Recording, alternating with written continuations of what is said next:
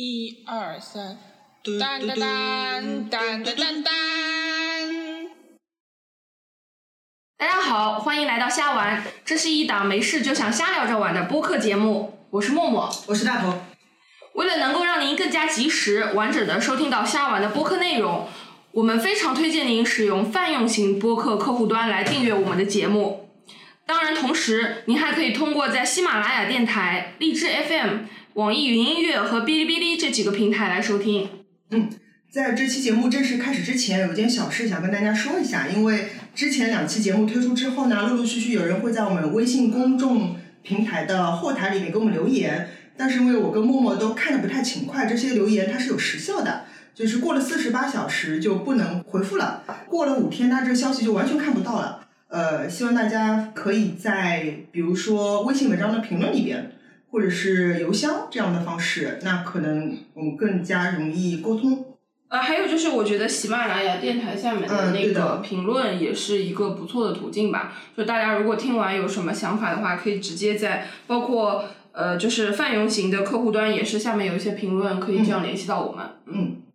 好，接下来有个重要的消息要宣布，就是我们这一期节目是我们虾丸的一个新系列的第一期。虽然我们虾丸没有什么没有几期，但这已经是第二个子系列。这个子系列叫有戏没戏，以后所有有关以京剧为主的这样一些相关的话题，都会在有戏没戏这个子系列里边来播出。嗯，可以预见，应该还蛮多节目会放在，就这个系列可以预见的应该还蛮长的吧。嗯，可能会掉粉。可能会掉粉。那今天我们也是照常有请来了几位嘉宾，请几位嘉宾自我介绍一下吧。大家好，我是涛涛。大家好，我是神经兮兮。大家好，我是凡凡。欢迎三位嘉宾。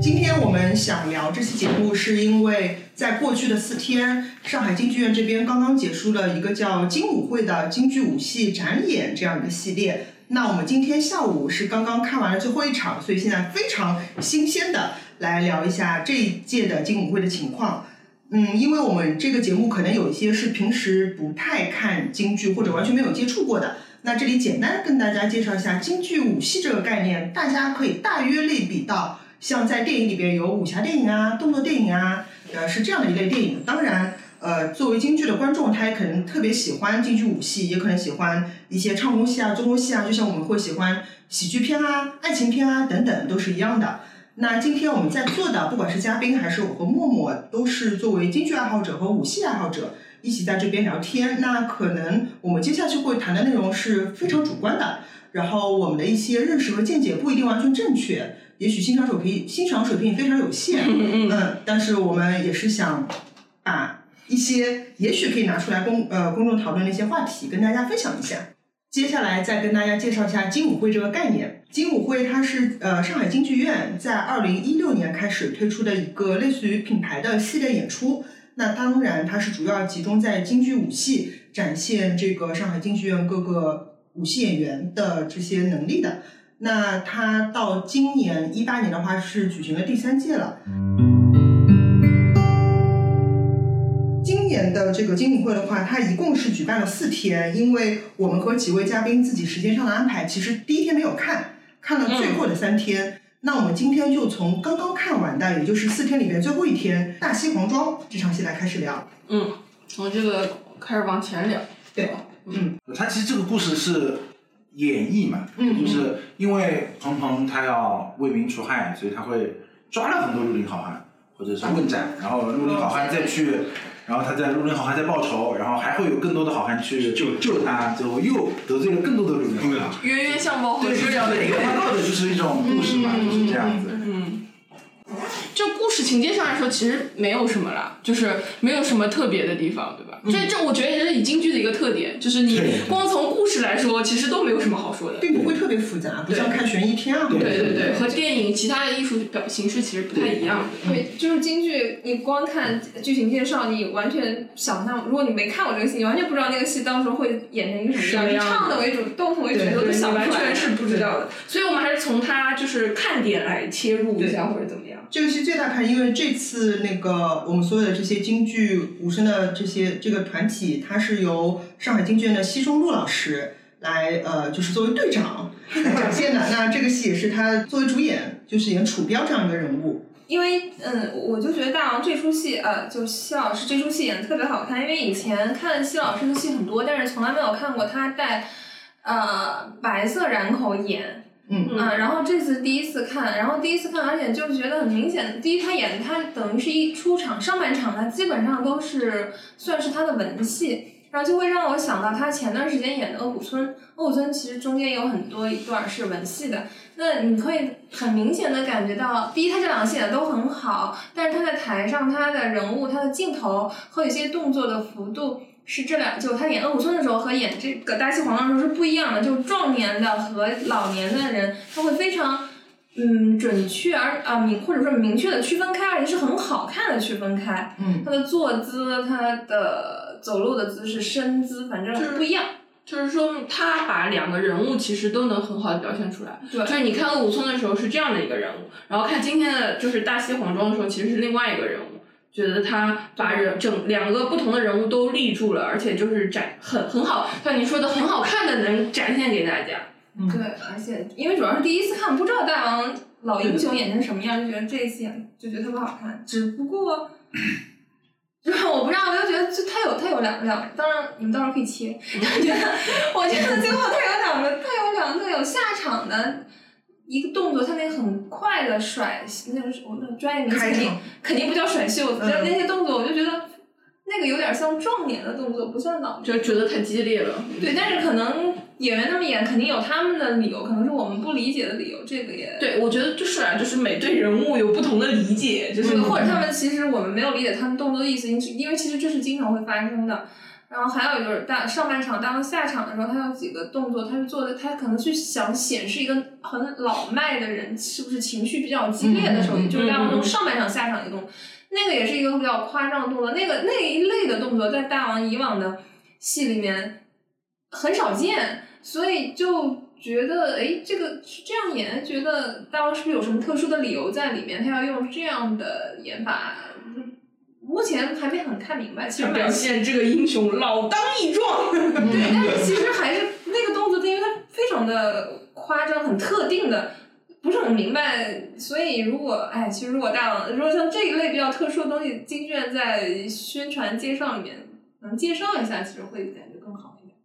嗯，那我们能更好的欣赏这些东西。我记得之前就是上京的公众号有推过一个花絮视频，它是由大王来主讲的，但是他可能没有讲那么细，他只说他通过呃肢体形象甚至是五官这样的一些改变来塑造这个年龄感。但是你刚才说的一些细节的问题，可能就没有办法说到了。嗯，就是大王他那个视频是讲他用的技巧和他之前以往所演的角色的技巧是不一样的。嗯，然后，而且我是觉得这个楚彪这个角色倒还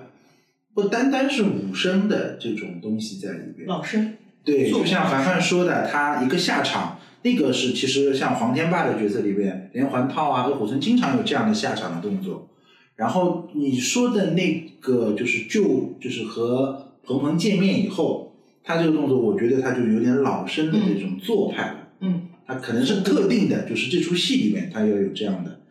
这种表现形式吧，我觉得这种技巧在里面，嗯，就可能就是大王之前所讲的，他这种表现老迈的这种技巧。对我来说还蛮惊喜的，因为我是第一次看到大王刻画一个这样一个年龄层，对就是年纪比较大的这样一个对，人。白满倒真的是第一次。那个战滁州，哦，托托托托哦但是大王战戳术戳是是不是好多年没演了有？有那个 VCD，啊，你都没看过现场，我们是一对还不是 DVD 是 VCD，虽然是上上音上音像的那个 VCD 啊，战战战战滁州，嗯就嗯这好这个多年前了哦，这个战术就是特别短，但是就是特别好看，就是他一个老将，元朝的一个老将托托子。其实挺难的，说起来很难，对就是对对一方面又有一点年纪，然后一方面又是英雄，又又要对就是很厉害那个感觉要出来。对其实塑造这种角色真的是很是难，的因为他因为他本身，sorry，因为他本身有一点冲突在里面嘛，就怎么表现的又很厉害，又又年纪大。因为老麦其实不好演，因为看过有看过有些演员，当他是他他们，因为京剧并不是说我岁数大了我就一定能把老麦的演好对，因为他是有特殊的表现程式技巧在里面的嘛，所以看过别人演老麦演的好不好看，所以就觉得大王这个其实，嗯，反正就觉得大王这个很厉害。是嗯对对，，我们在座的可能都是大王的粉丝，都很喜欢奚中武老师的戏。是的，那我自己觉得他对我吸引有几个点，当然他在舞戏，比如说他表现一些动作的这些肢体曲线上面，呃，幅度、节奏上面控制这些都没有话说。还有一个很重要就是他的这个人物塑造人物的能力。那有一个反差就是八大锤，他是一个呃年轻小将，就是呃大王也是前不久刚演过，对比来看现在在演这个老人，那显然楚标和呃八大锤里边的这个人物都立住了，所以我觉得他是刻画人物这方面是非常有能力的。对，就像好的演员确实应该是演谁像谁的。一人千面，对我印印象当中，当时看他的八大锤的时候，觉得很惊讶，因为觉得他当时就是跟现在年纪就同一年吧，几乎是就是今年吧，就是今今年年一年之内，对对他演这样的一个当应该是十几岁的小将，对吧？设定是是的，十六，陆文龙，陆文初哦，见演陆文的龙非常非常少年感十足，我们说对吧？就是你看不出，对对嗯的你完全看不出，对，不光是从扮相上，嗯还是说从整精神状态精神状态上各种各种状态上，对，再对比他今天演的这嗯个、这个老英雄这种状态，大王就是不管拿捏什么武生角色，他都是不会雷同。各个戏有各个戏的范儿，就是而且他就是真的身体线条就亮相什么的都很好看，大王工匠好看。对，这种雕塑美，对，好了，我们先把大王表彰大会放一放。 我已经去了。是我们跑跑偏了。这聊戏聊戏。还是回到我们说的这个大西黄庄，还有看点，我们今天看起来觉得挺热闹的，就、嗯对吧？然后里边有一个比较大的看点是八美跑车和八美现役还是啥，我忘了。 就像一个堂会嘛，对吧？对对对，里边会有就是呃庆寿的时候，庆寿，对对对，就是也由上海京剧院的八个旦角演员和呃另外两个丑婆子，相当于组成了一个十人的小团队。呃，那他们首先是在八尾跑车的时候，就是通过京剧里面的一个技巧叫圆场，其实就是呃在舞台上面用比较快速的这个脚步，呃来围绕这个舞台进行小跑、 小碎步跑，嗯对这样一个快走，快走，小啊，步快走，啊，可以可以，这样比较精确。对这个，我觉得看下来挺明显的，就是因为很多人刚刚开始看京剧的时候，也许不太能分辨，嗯，到底怎么样才算好。所以当这么多人放在一起的时候，其实特别像今天，它是可以比较出来的。那什么样的原厂是相对比较好的，什么样的原厂还是缺乏训练的？今天这上面就挺明显的。嗯，高下立判，就有有的演员和演员之间就岔开了很大的就距是哎离。按理说好就是应该跑得又快整齐这又对稳，稳，嗯呃，不整齐不一定吧，就是大家都要跑得整齐。我不是说节奏整齐，啊而是比如说我的我同时一始终保持我跟你是这样的间间距，距然后间距是平均的，类啊似这样。哦，那就是对个人要求嘛。我说，如果是看一个人，嗯一个人对对对嗯怎么看他好的话，就是快和稳，对吧？对是下上半身上半根身本看不出来嗯看不出在动，对，但是步下生风，步下生然后风，上半身是不能动的，嗯对，就这好像陈派也很旦角就特别特别特别这个注重这个原唱原，唱，嗯对他《锁麟囊》里面就很明显嘛，就嗯对。对寻求但啊。是你说是青衣嘛，就是武旦的话，对对对他他更加对武旦就要求不一样，就所以今天其实八美里面又有青衣，又有花旦，又有武旦，就对更考验人。跑的时候花旦没出来。哦，哦今天对是有一个特殊的情况，啊，对应对，该跑是车是少了一位，八少个了蛋角一起少上，最后上了六个蛋角，嗯，对，六六枚啊，六枚，六枚六枚跑车，嗯嗯，对，其实还挺明显，我觉得挺明显的看出来，这个武旦的这几个好像脚下功夫是要是更好要一些啊，更好一些，嗯，跑得更稳一点。我我像我自己也学习，我知道跑原场特别特别特别 难。我看他们今天跑，我的感受就是我的腿都开始疼了，就是在台下这个感气觉。多，对，其实说是六美，其实它里面还有车夫，车夫，其实就是舞台上并不是这六个人加两对对个对彩婆婆，其对实还有还有还有还有车夫也要在里面配合，因为这就更难一些。然后在舞台上以各种呃队形吧，有圆圈、有八字形什么的来跑。嗯，如果说他很呃就是很好的话，每个人跑应该是很漂亮的，最后对就是很大的一个看点。对的。那下一个关于这个八美的亮点就是他们在情节里边要去给西黄庄的庄主呃贺寿献艺了。那这八个旦角就是分别去学唱了不同地方戏的一些片段。呃，这里边的话，我们觉得有一段还挺好听的，是对，是杨洋帮帮唱子的《河河北北帮梆子河北大梆跟子店》啊大跟跟店对对特别有帮子味儿。让我一下子对这个剧种产生了兴趣。就嗯我还觉得太长了，嗯就是我对这段的理解就是，它整个它不仅是每个演八个演员每个都演唱了一段地方戏，它后面还有唱了四五花洞和这个四大名旦和四大须生呃啊，对，就反正模仿这个唱嘛是嗯，就整个一段等于是这出戏里面最冗长的一段了。戏中戏太对对对对太多对，了戏中戏让我觉得其实把整个节奏是降下来的。所谓的冗长，其实是因为不出彩。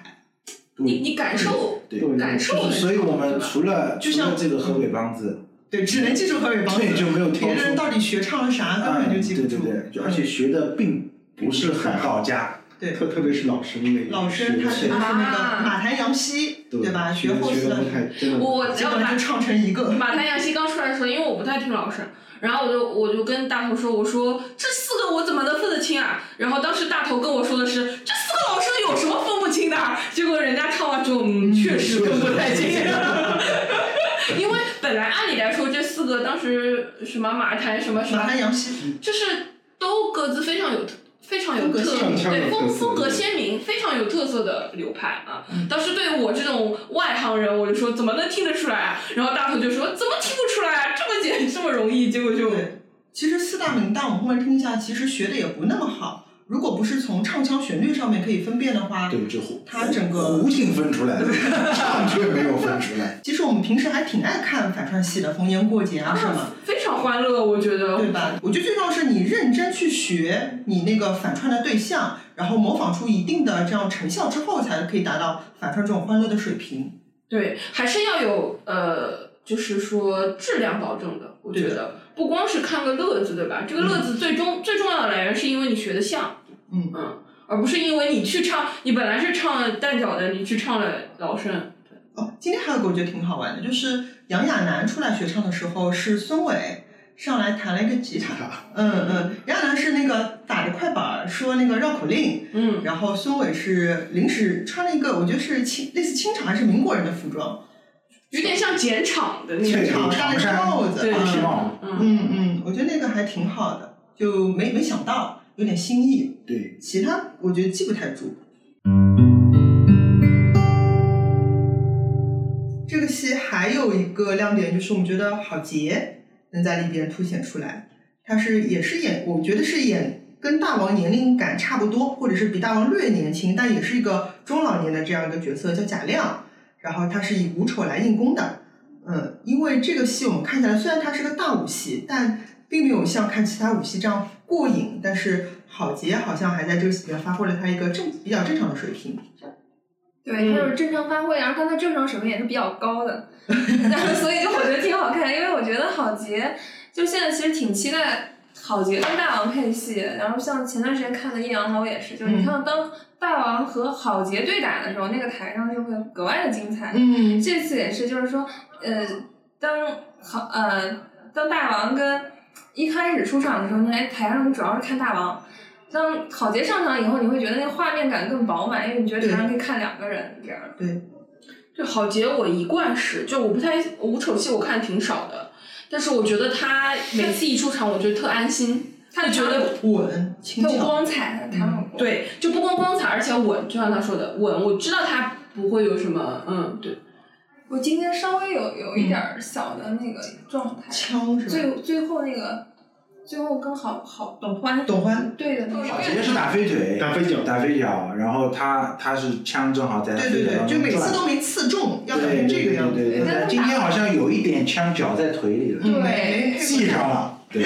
但虽然我觉得小失误，但觉得就是郝杰的整体水平还是很但是其实这个也是考验我两个演员之间配配合，合对但是有不不对的地方，马上就能调整过来。因为他们看他们打瓜园类似的动作就演了无数回，从来这儿从来没出过状况，所以就想今天怎么回事？而且我也不知道跟打瓜园比这两动两组动作是完全一样的，是不是还是还是说其实是有区别，有只变不化过我们看不出来。嗯嗯，但是就是有可能就是就是怎么说，舞台上的情况是千变万化吧，对对吧？嗯，就有可能你台下排的好好的，但是台上就出问题，也是也是很正常的吧。嗯嗯，大家看武戏现在行话看过去，总要撒点汤漏点水。嗯他们不说上海要东音西就乐不是最喜欢天头嘛，天头就这是一天、二天、三今天天，今天好像没有。今天没有挑滑车那天挑滑车天了，小华车那天，小华车那天还倒还算好，是最后睡倒了，他停下来了，是哪不算甜，也算是不算了吧？算甜算了算了算甜。啊，只要谢幕之前都算。你人还在舞台上，我观众还在看戏，然后我看你盔头和你的脑袋是分家的， 那不行的呀，对，嗯那 不行。这也算甜，对，只是时机比较好而已。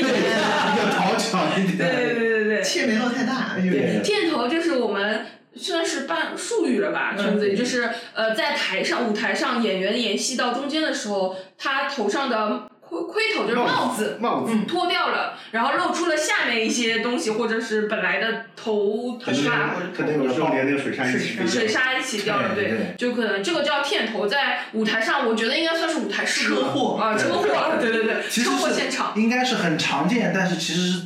不完应全该不应该出发生现的那的样。。就是你勒头一定要勒得紧，对，就是这跟演员本身，包括天生的盔头条师还件有和盔龟头头师傅都是紧密相关的。对嗯，但是你呈现到观众面前的时候，是应该就不不掉对所是以我们发觉很多真是要大开打大战的戏，所以索性很多演员就把盔头摘掉了。啊，还有这样的，对，因为快要骗了。哦快骗了对对对，对骗了一半，然后就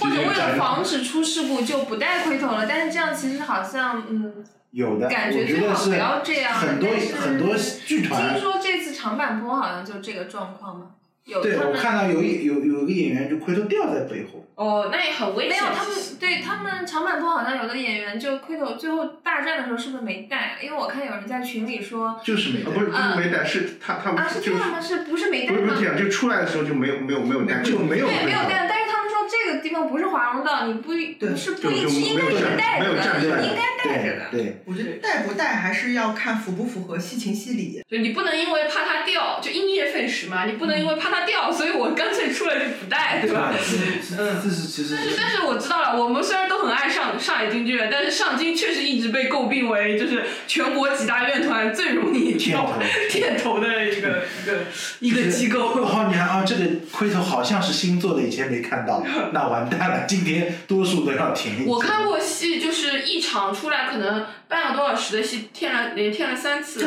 对，冷气，我我觉得我见过最夸张的甜头是，嗯、他演那个演员在台上喝酒 一仰头，一仰头下。掉了对吗？嗯对，也太松了，可能对，这个太松，这也太松了吧？这我觉得这可以给就是不太了解京剧的观众稍微介绍一下，就是片头它是这样的，就是这个演员他帽子是呃头上会戴帽子，嗯帽子是通过一些绳子系在你的这个头上，就是首先你的头上面会勒其实先先用嗯水手纱，纱，嗯，这里就绑绑一下嘛，再然再后然后然后再用盔头就等于把那盔头给撑住了，就三盔头层，首先是脑袋，然后是水纱，水纱然后是帽子系在水纱上面。对对嗯嗯，然后呃，如果要想要这个帽子比较稳、比较紧的话，那你的头就需要勒得比较紧。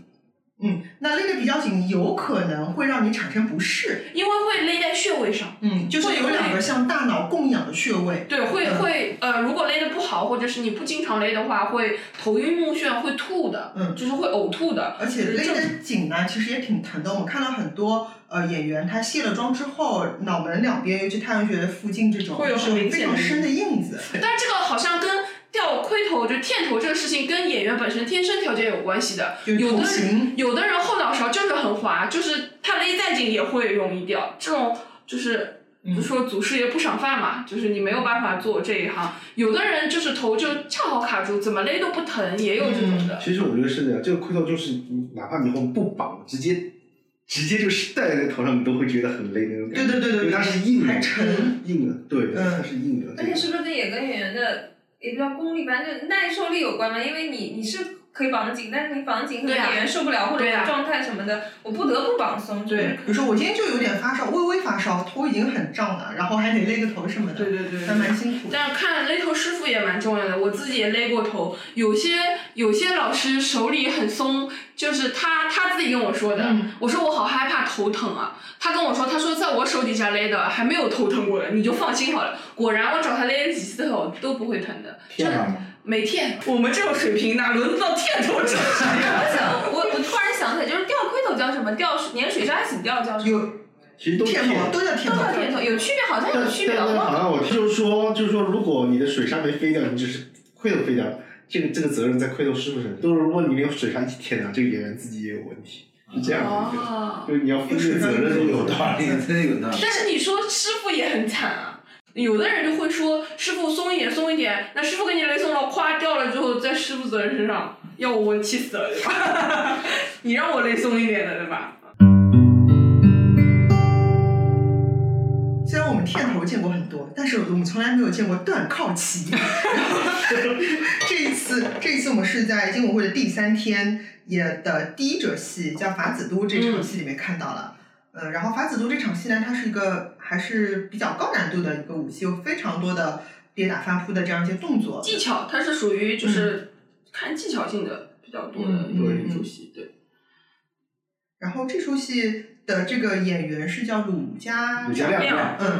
就是这个演员和法子都这个戏就是颇有渊源法子都啊，对，法子都所以他这次演的也特别啊不卖力。过好像上清这个戏演的人蛮多，像像那个陈琳啊，陈琳也演过好帅好帅啊出道都能演出道的时候对对对都演这个出道是就啊年轻时能翻哎的年轻人对，我还看过陈琳一个差不多技巧的周雨萌，啊，她也是等于就是像子都这样，雨萌嗯被关老爷附身了，对的，她从上面翻下来，技巧也是差不多的。嗯嗯嗯嗯，下高就是呃，京剧舞台上面会有道具，就桌子差不多是固定大小的，那么会按照以桌子为单位说，它是从两张两张桌嗯对两张半、三张半这样，然后做一些翻，就是后空翻啊，或者就各种空中技巧，像跳水一样，从高处翻到落在地地面上上。对但是法子都，我觉得就是他那个技巧是特别难的，因为他首先是扎了大靠，对然后还穿了踩了后后脚，底，对嗯对对，而且一般可能以前翻的话都是台湾就是或者前空翻或者侧身翻翻，嗯但他那个走的是云里翻，就是对是后空翻嘛，其实就是等于说他面向观众，然后后空翻翻下来，其实这个我觉得这个难度是比较是非常高的难而且对比较危险，我感觉。对，对，所以很少有把这出戏演的特别出名的，可能只是都感觉练练基本功啊这样。对的，而且就以前在那个就是网上有有类似的这种录像看见，好像一般好像不走不走云里翻，就是嗯，要么就开门就是侧侧翻，好像对对对就是湖北的那个叫陈和平，有一个武生演员，他啊是有是对他演这个法子都是特别好，就特别能翻，特别嗯，特别能翻，什么翻下来摔叉啊什么的。挑挑椅子呀什就么是就的那是种，透过电脑屏幕看他的视频，看完自己就感觉浑身酸痛，嗯嗯嗯就嗯，特别能翻。戏多，那刚刚大头说我的戏 多，但 我之前好像跟演员聊过，就是从高处这样翻下来，就是哪怕你是安全的落地，就是也会脚会脚疼一疼下，的，嗯对，接受剧烈的一次一阵脚震。然后嗯，对，特别是穿后底对对脖底其实也对疼， 对，但我觉得后底更难，这特个别容易崴。对对对，往外脚容易崴往脚，后底容易崴脚。对我们大头平地穿后底还崴过脚呢 哈，可以要剪了，又要剪了。除了这个从高处翻下来的动作以外，它其实伴随着剧情有很多这些表演的动作，因为它子都是个坏人，其实是挺挺就是武生感觉不是特别多，对的。他首先人长得很帅，颜值很高，对， 然后他就是做了一些坏事儿，呃，他害死了人家，然后这个人呢就是化作鬼魂萦绕在他身边。那子都他在现实世界里面是一个就是打赢胜仗回朝的这样一个将军，但他在就是接受呃皇帝的嘉奖和封赏时候，同时看到了鬼魂，受到了惊吓。那每次受到惊吓和外界刺激的时候，都会做出一些不同的反应，有非常复杂的这样一些动作。然后我们看到的断靠旗 这个情节，就是在这样动作里边发生的，这还是还蛮原意地外的在空翻，原地在空翻，穿着后底大靠空翻的时候，可能是靠旗扎到地上杵在地上了就杵断了。我不知道，因为我不懂，但是我觉得我对这个靠旗翻的这个技巧完全不懂，但是我又觉得，当它整个那个旗子掉下去以后，你会看到那个杵的那个杆儿是有锋利呃那个 接口，尖的，嗯对然后杵在那儿，然后也许从专业的角度来说，只要他技术到位，没什么影响。但是作为观众，我我我看的是非常紧张，我因为我在现场看过演员出事故，然后在台上摔了就起不来的，就主演，然后所以我我特别怕，所以我其实对这出戏我都觉得怎么。其实演不演无所谓，我这我说很明怕这出 戏。说明以前的老先生非常拼啊，就是以前法子都下高是四张桌子，现在最多是三张，三高但是非常武家让这个是三张吗？我怎么不是，觉得不是他不是两，他他不他是是三到张三张。我说现在我们看过的最多是最三多张，三张了。我见过更高，但我都不记得谁翻的。我见过更高，那总体来说，我觉得武戏演员是个高危职业，就嗯训练的时候就特别容易受伤，然后演出的时候其实风险系数也非常非所常以就高。是受伤这个问题是伴随着以无戏啊人以身的说的这个心情，就看武戏演员的这样心情非常容易理解。对，因为之前有看，我可能看过台上主演伤受伤是，就听说过的，在训练中的有好几次，然后现场看过有三次，然后有的是有的时候是在演员中，哎，他做一个动作，然后他受伤，可能你刚开始没有意识到，然后嗯哎，发现后来起来演员动作不对受伤，这个可能也也会紧张，但是那个冲击力会少一点。那上次在有一次演出看的是那个无丑演员上上去以后，他是直接翻下来，就翻下来，他直接就摔了，摔在地上起不来了。躺着了，对吗？对，然后他自己他还是手撑着，就是身体还支着，就是等于是，呃，虽然是躺在地上，但是身体是支撑起来，但是完全就动不了，然后拉幕，然后后面的一些救场什么，那个冲击力特别的大，所以我现在看到演员，当然这可能只是我自己的原因，就是如果看到演员去翻高，然后他上去以后，然后他。他稍微他在上面停顿的时间长一点，我就会特别担紧心。张如果他会很快的上去，然后怎么样，我会好一点。不然我我特别紧张，就看过那一次的受伤以后，我就很佩服那些演员，因为我觉得我是有心理，就会有点心理阴影了，呃就会觉得太太吓人，直接摔在你面前那样。嗯，是有这样的风险。我跟默默之前就是也看过一次，但那次就是说他在台上翻跟头受伤，大筋断掉了，呃，坚持了一小会儿，你会发现他脚上不对，然后他是个龙套，那大家知道就是龙套，嗯，戏台上出来是对称的，比如说这边两个，那边两个，等下场出来这边一个，那边两个，只有三个龙套了，就是这个人再也不出来了，然后这场戏还在演，你并不知道这个演员发生了什么事，之后才哦，他大筋断掉了。然后这大个筋就是跟腱，就脚部的跟腱这个地方。嗯，当时是听说他康复之后，医生就建议他说，你可能以后就不能翻就不能了再，翻了你就对走走走走走台步这样。是是刘峰吗？五宝吧，五宝五宝嗯啊但五宝那一次不一定是龙套，它不是有龙有套名字嗯的，哦哦，我可能记差啊了，龙对自，动但是但是是龙这是样，龙不是龙不是暴我露四节说龙四套节暴露或者四节哦说是是有龙龙潭套暴露，龙潭暴露有名字的而且我不在，哦，你不在，重，对，对就是当时我们听说的这个医生的判断是说，你你可能以后就不能再翻了，你就走一走。但是比较开心的是，最近陆陆续续可以看到他还是做一些对翻的看动到作翻，其实很开心，就觉但得是能应该恢就复。不那种很激没烈有，但的动作。还是会翻对角线的，我还但是我还挺紧张 的。我每次看到对，现在会他，紧张，会紧张，真的。对，因为你知道五他，宝辨识度还挺高，因为我知道他受过伤啊了或者怎么样，就就就还挺紧对一张方的。面很高兴，就是他恢对慢慢恢复到以前，就是这个伤没有给他带来太大的影响。对，就你想，我们作为一个旁观者，作为一个观众，嗯会跟他不太不不太认识的人，你经过了这一系列之后再看他，你都会觉得紧张揪心对。大家看到这种高难度动作的时候，其实是其实心里也是有点忐忑的。对我上次在石家庄看到一个演员受伤，他那呃那个戏我忘了，他应该可能是呃不一定是界牌官是，但是也是摔打很多的戏，他在那个戏里面受伤了。然后他岁数他是应该是一个中年演员了，然后当他恢复以后，我没有想到他后来还在贴这个戏，那不是就很勇敢，对吧？对，我完就全没还有在心理贴贴这个摔打的戏，就觉得嗯他们演员都很拼。我觉得挺好，至少能面对。我们时间现在往前推一推啊，就是推到整个四天演出的第二天。第二天我印象比较深的呢，也是第一者，呃，四节村，呃，刘潇这个青年演员，他演的是于谦，那里边是有一个非常大的卖点，就是拧旋子。嗯，我记得刘潇是去年还是前年，也是拧过的， 对吧？那时候龙潭暴露的时候，啊，那时候是拧，也是拧了四十个，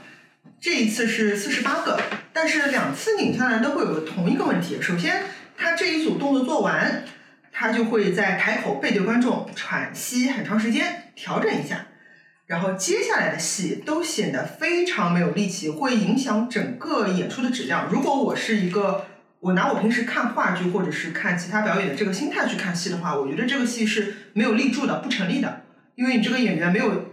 保持一个可以演戏的状态，所以这个是我断崖式下降，哦，对，但是这个下降还有个梗，因为我们因为发现了这个问题，又去找了其他五线员咨询了一下，他是会说，确实打拧旋子这个动作是非常难的，就是你打到三十个、四十个已经非常非常非常累了。譬如说我的能力就是打到四十个是可以的，那我还想再往下多打几个，之后的几个所费的体力是比前面几个是更加厉害的。就是前面可能每个只消耗百分之五的电量，然后之后每个消耗百分之三十的电量，你练了断崖式咔就下来了。所以我们会发现，比如说以刘潇这个演员为例，他最后几个旋子拧的这个身形都是走样的，就特别特别吃力。然后这次还有一个花絮，是因为精武会的第一天有另外一个演员李泽鹏吧，是吧？他也是在他的戏剧目里边表现了这个技巧，当时他是拧了四十个。那呃，经纪人都会很容易有这样的心态。我这个心态不是贬义的，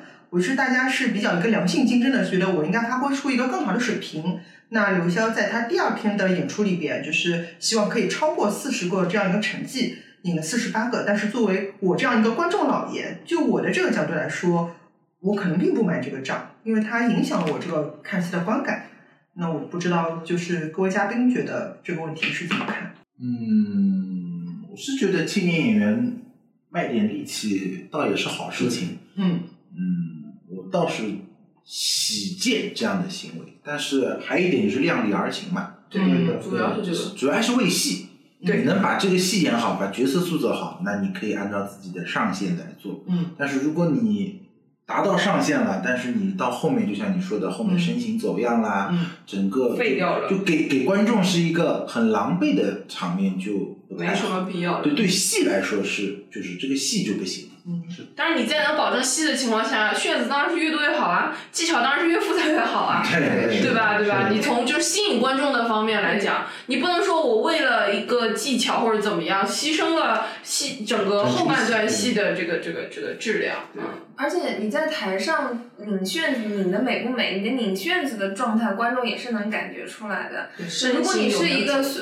就数目虽然比较小，但做的都非常好看，那个这个效果其实比你拧到后来支撑不住，观众也看到你支撑不住的在，那你拧你整个的还是会觉得我我我就会觉得你三十多个那个旋子质量更高，我更喜欢那种。这当中有几个问题，一个好像是这个戏的惯例，就是于谦这个角色在这里就至少是四十个旋子是要要打到的。然后还有一个是因为这次金舞会排戏的关系，每一场戏就是基本上二十分钟，所以我们看到这个戏是个缩减版本。如果他是正常演的话，就是他拧完这一套旋子之后下去会有更长的休息时间，呃，可能后面的影响就没有这么这大么。大，对，对，而且这一次刘潇他在拧圈子过程当中那个护领掉出来，对，飞出来。对，就是不知道不知道这个原因是什么，但是还是蛮影响观感的。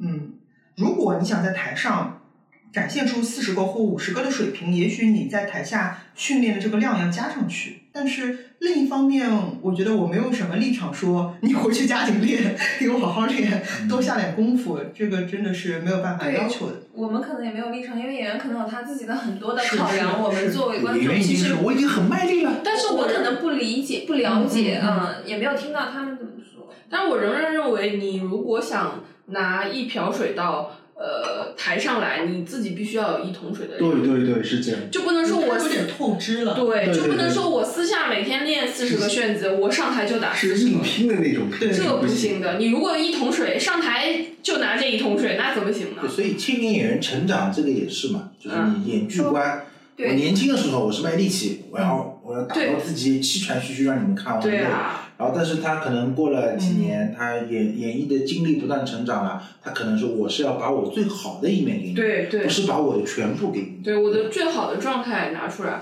而且比如说我如果在私底下能打一百个旋子，我上台打五十个，我觉得绰绰有余，对吧？你甚至打六十个、七十个也没人管你。嗯关键是你可能比如说在下面练的时候，练功的时候只打五十个，完了你上台也就打了四十八个或者五十个或者怎么样，嗯就看上去非常非常吃力了。对，然后还有就是说，嗯，京剧武戏它其实是也是一个就刚刚我们一开始说的很综合的嘛，很多的东西，你你你可嗯，你可以去想，你到底是要把你为了保证这个四十个旋子，你努力要把自己的旋子提高到日常你要提高到八十个，还是说你可以把这个精力其实留在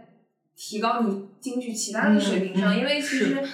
呃，还是有很多地方可以做得更好的嘛。当然，这个就更专业了，演员他们自己会去想有我考自己怎么量哎，对就到底怎么去分配，怎么去对。但是真的就是，我会觉得说京剧美好的东西很多，嗯我觉得对我，当然这样可能说的很残忍，也不那，但是我真的觉得对我来说，你在台上你有五十个旋子跟三十个旋子，我我觉得是。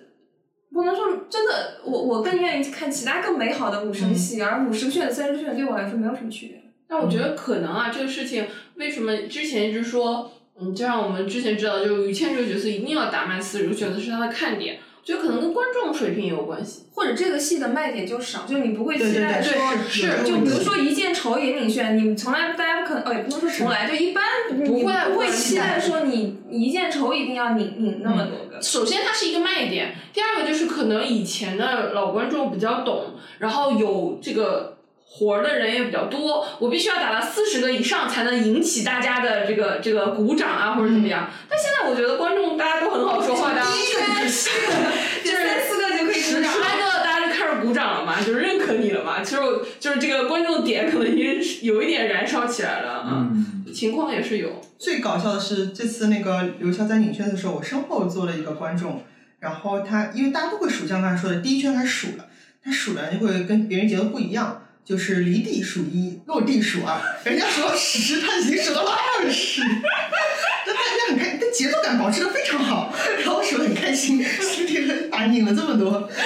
呃，对，因为旋子其实也是看数量，就数量考核的一个技巧嘛，对吧？对，这也要很美。样子和数量啊，就有些是像飞脚是听响声，对响声乐也要动动，也要动作漂亮。动作好看加上响声嘛，然后这个旋子其实是以好看和数量为基调，所以大家其实都会的。就观众其实到后面数嗨了，会大家一起在下面十、十一、十二这样喊的，嗯，所以他他的他的旋子影响了后面的 靶子，对哦，那靶后面子有把。后面有靶子，嗯他开打基本但是没戏基本没有靶子了，对就都那在其旋实子太里。太影响，对，其实体跟力。剧目检查也有关系，对，跟他所以我们一直想说，就是今年金舞会这个剧目的编排上，嗯就同一场的编排太紧凑，然后对嗯每个剧目能演的部分实在是